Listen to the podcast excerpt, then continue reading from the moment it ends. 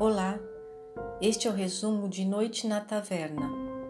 Essa história é da segunda geração do romantismo, da geração ultrarromântica, escrita em meados do século XIX, ou seja, deve ser lida ou ouvida por quem gosta de literatura gótica, com temas tensos como desejo de morte, tédio, espiritualismo, antropofagia, assassinato, traição, aborto e incesto. Manuel Antônio Álvares de Azevedo nasceu em São Paulo e passou sua infância no Rio de Janeiro. Ele volta para São Paulo para estudar na Faculdade de Direito do Largo São Francisco e não conclui seus estudos porque falece antes, com apenas 20 anos de idade. Noite na Taverna foi escrita com o pseudônimo Job Stern e foi publicada postumamente em 1855, três anos após a morte do autor. A história tem sete capítulos, sendo cinco contos. Cada conto é narrado pelo seu personagem principal, que conta sua história. Todos estão reunidos em uma taverna no final de uma noitada regada a muitas bebidas. Noite na Taverna, Álvares de Azevedo. O livro inicia com sete jovens conversando em uma taverna todos embriagados pelo vinho e pelo fumo, conversando sobre a vida, sobre a imortalidade da alma, submersos em um tédio tenebroso, começam a contar suas histórias. O primeiro a contar sua história é Solfieri. Seu conto ocorre em Roma, em uma bela noite quente de verão. Ele andava pelas ruas, sozinho, quando viu a sombra de uma mulher que aparecia em uma janela solitária e escura. Ela chorava. Quando a visão some da janela, começa um canto como se fosse um lamentar. Na sequência, a mulher aparece na porta de sua casa. Olha se tem alguém na rua, vê que não tem ninguém e sai. O jovem a segue. Vão até um cemitério. A mulher se ajoelha por entre os túmulos. Sofiere adormece olhando a moça e quando acorda está sozinho. A única coisa que tinha certeza era que a mulher era real. Por ter adormecido na chuva, tem febre e passa a delirar. Fica pensando na brancura daquela mulher, no seu choro. Um ano após o ocorrido, o jovem retorna a Roma. Uma noite, após uma orgia, vai para uma igreja vazia. Nela havia um caixão entreaberto e nele estava morta a moça que, visto, que havia visto há um ano no cemitério. Sofieri tira a falecida do caixão e mantém relações sexuais com ela. Quando termina, a moça acorda. Ela estava com catalepsia e voltava à vida aos poucos. Sofieri a sequestra e a leva para seu quarto. Ela fica dois dias e duas noites delirando e morre ao término, término desse período. Ele cava um túmulo debaixo de sua cama e enterra a moça. Antes, contudo, mandou fazer uma estátua semelhante a ela. O rapaz dorme por um ano em cima da cova e, no momento em que contava sua história na taverna, ainda tinha, por debaixo de suas roupas, uma grinalda de flores mirradas para se lembrar da mulher. Na sequência, Bertrand se levanta, esvazia o copo cheio de vinho e começa a falar sobre uma mulher que o levou à perdição. Disse que por ela perdeu várias noites de sono em orgias e jogos. Ela ainda o fez num único dia ter três duelos com os melhores amigos e matá-los. Sua história ocorreu na Espanha e o nome da moça era Angela. Quando ele estava decidido a se casar, foi obrigado a ir para a Dinamarca, onde lhe chamava seu pai que estava prestes a morrer. Bertrand volta após dois anos, assim que conseguiu vender os bens do seu falecido pai. Quando chega na Espanha, encontra Ângela casada e com um filho. Ocorre que o amor entre os dois continua vivo e eles retornam ao relacionamento, se tornam amantes. E uma noite, após o marido ter descoberto a traição, Ângela chama Bertrand à sua casa e mostra seu marido morto, degolado, e sobre seu peito estava o filho, também assassinado. Ela diz que o fez por Bertrand e que daquele dia em diante fugiriam e viveriam sempre juntos. O casal passou a viver insanamente. A mulher se vestia de homem, viajavam incessantemente e viviam em orgias. Um dia ela parte e ele, para esquecê-la, fica viciado em jogos, nas bebidas e nos duelos. Certa noite ele cai bêbado na porta de um palácio e lá o socorrem. A família caridosa era formada por um velho viúvo rico e sua filha de 18 anos. A jovem e Bertrand passam a ter um relacionamento. Ele sequestra a jovem e deixa o velho chorando desolado. Ocorre que Bertrand enjoa da moça e uma noite, quando já perdia no jogo de cartas com o pirata, a vende para o adversário.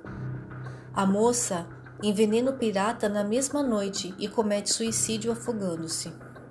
Após um tempo, Bertrand estava na Itália quando decidiu suicidar-se. Subiu em um rochedo e se atirou no mar. Estava se afogando quando foi salvo por um homem, e na ânsia de viver acaba por matar o Salvador. Ele vai parar em um navio de guerra, uma corveta, e foi cuidado pelo comandante e sua esposa. Bertrand se apaixona pela mulher e eles se tornam amantes.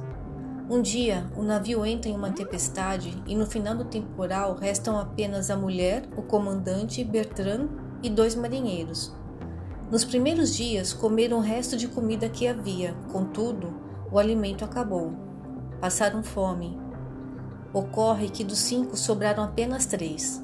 Bertrand, a mulher e o capitão comeram os dois marinheiros. Essa alimentação também acabou então o capitão, percebendo que será assassinado, implora por mais um dia de vida.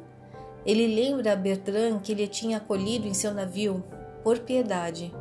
Bertrand ri, porque tinha fome. Eles lutam. O capitão morre e vira alimento para Bertrand e para a viúva por dois dias. O resto foi lançado ao mar.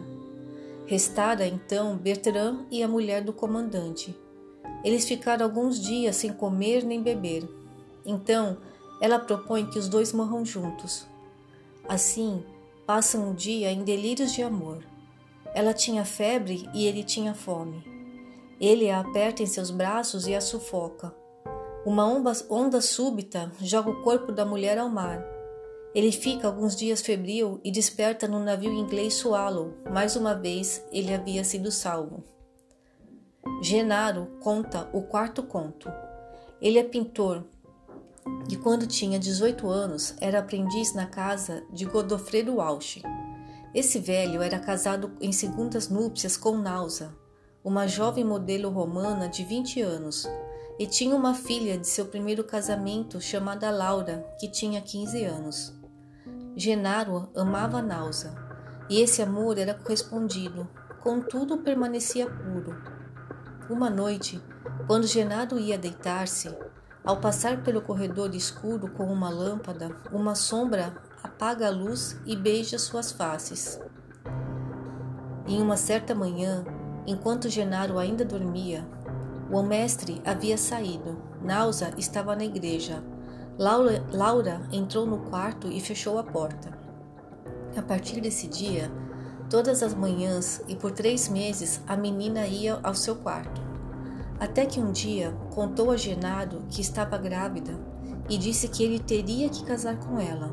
Ele calou-se, não aceita a ideia.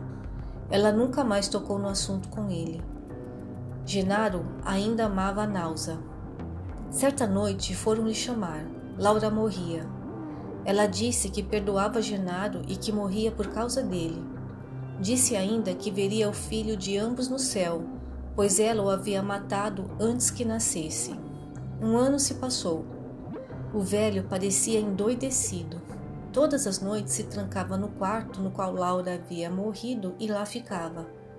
Aproveitando-se dessa ausência, Genaro diz a Nausa que a ama e a partir de então começam a se relacionar.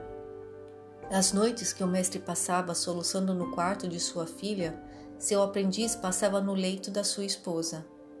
Até que um dia o mestre mostra uma tela que havia pintado. Era a imagem de sua filha Laura. Genaro se ajoelha e chora, confessa tudo ao pai desesperado. Passados mais alguns dias, o velho pede a Genaro que o acompanhe. Eles chegam na beira de um precipício e param no local.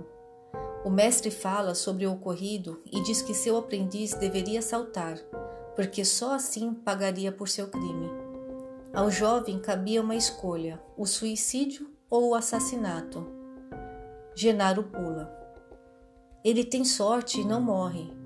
Depois de um dia e uma noite de delírio, acorda. Estava em uma cabana de camponeses que o haviam apanhado preso nos ramos de uma zinheira gigante. Assim que sarou, o jovem aprendiz resolve visitar o velho, queria seu perdão. Chegando na casa do mestre, a encontra fechada. Genaro arromba uma porta e vai ao quarto de Nausa, e lá encontra a mulher e os velhos mortos decompondo-se. Claudius Hermann é o próximo. Jovem muito rico, gastava a fortuna herdada de três gerações em seu vício em corridas de cavalo. Um dia, durante uma corrida, vê uma linda mulher. No dia seguinte, a reencontra em um teatro. Era a duquesa Eleonora. Por seis meses, ele a via e mantinha seu amor em segredo. Foi quando decidiu que não iria apenas contemplá-la deixaria de sonhar e iria ter com ela. Conta que uma noite tudo dormia no palácio do Duque. Ele entra sem problemas após conseguir a chave por intermédio de um criado. Encontra a duquesa cansada do baile, adormecida num divã. Ele lhe dá um narcótico para beber e mantém relações sexuais com ela entorpecida.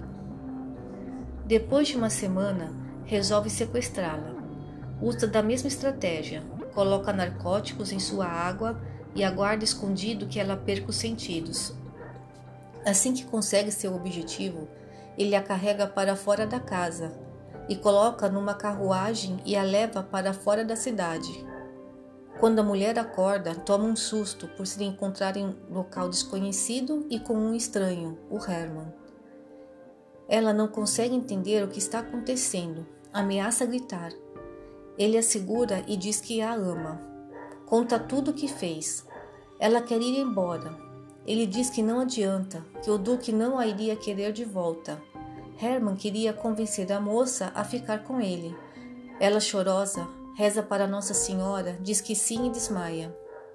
Após alguns dias, Cláudios volta de um passeio para casa e lá encontra Eleonora e o Duque Máfio mortos no quarto. Nesse momento da história, Claudius Hermann deita a cabeça na mesa e dorme bêbado. Johann aproveita para contar sua narrativa.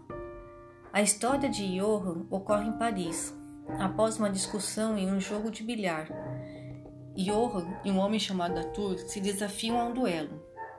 Durante a batalha, Johann acaba por acertar Arthur que cai quase morto, mas ainda com forças para indicar que havia um bilhete em seu bolso. Johan atende ao pedido do moribundo e lá encontra dois bilhetes. Um deveria ser entregue à mãe do coitado e o outro estava aberto. Nele estava escrita: A uma hora da noite, na rua D, número 60, primeiro andar, acharás a porta aberta, tua G. Johan decide ir ao encontro da misteriosa moça e a engana. Passa por Arthur e mantém relações sexuais com ela no escuro. A moça era virgem. Quando saía da casa, topou com um vulto na porta. Tenta ir embora, mas entram em luta.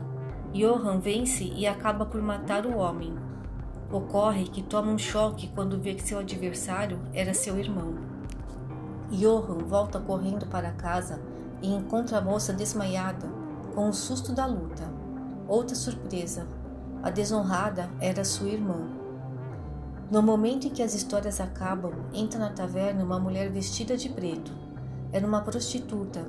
Ela olha para Johan, que dormia, e corta seu pescoço. Em seguida, a mulher acorda Arnold. Ele a reconhece e diz que está mudada. Essa mulher era Georgia, a irmã que Johan havia violado, e Arnold era, na verdade, Arthur, aquele que saíra vencido do duelo.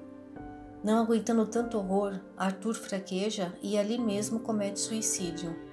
Esse é o fim do livro e das histórias trágicas dos moços da taverna.